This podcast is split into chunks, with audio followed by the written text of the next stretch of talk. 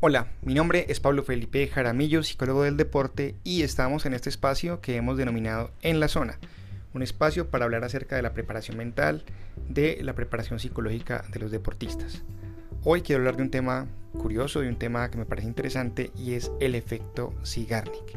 Pero ¿de qué se trata el efecto Sigarnik? Básicamente nos referimos a esa energía o esa motivación que tienen los deportistas y las personas en general para finalizar una tarea. Ese es el efecto Sigarnik, energía y motivación para finalizar una tarea. ¿Cuánto daríamos las personas, los deportistas, quienes deben entrenar por tener la energía suficiente para hacerlo todos los días, la constancia, por tener la disciplina?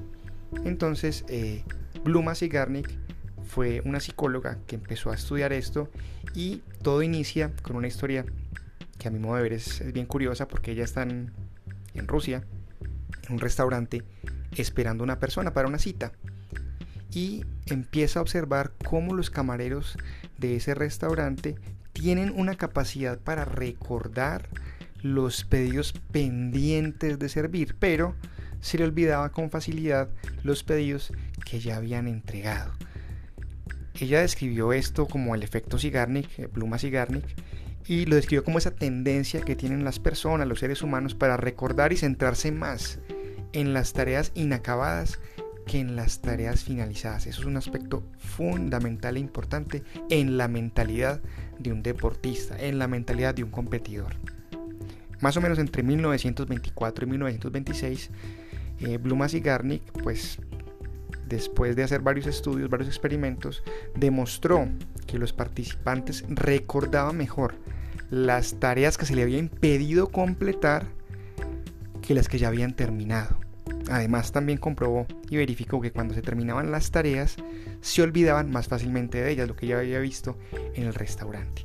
A ese efecto, a ese efecto importante también se le llama cliffhanger, que el cliffhanger es importante para la psicología, eh, para la literatura y para el cine, porque es esa capacidad que tiene el autor en este caso de dejar al espectador en suspenso, de dejarlo con ganas de ver más, de observar más.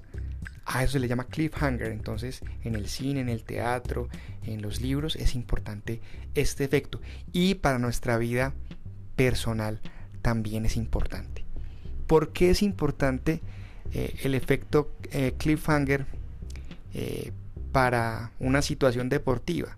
Quiero poner un ejemplo y con este ejemplo ilustrar o que usted deportista sea capaz de observar otras situaciones en la vida cotidiana y en la vida deportiva.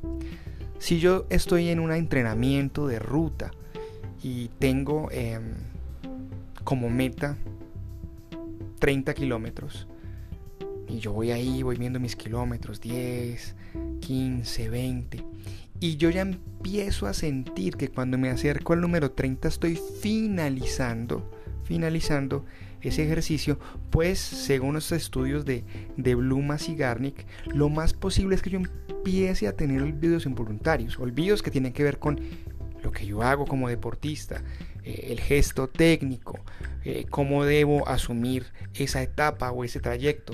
Entonces ahí es muy importante no dar la tarea por finalizada, generar el efecto cliffhanger y es alargar un poquito más mi competencia mental para poder durar mucho más, para tener, estar más motivado, tener más energía.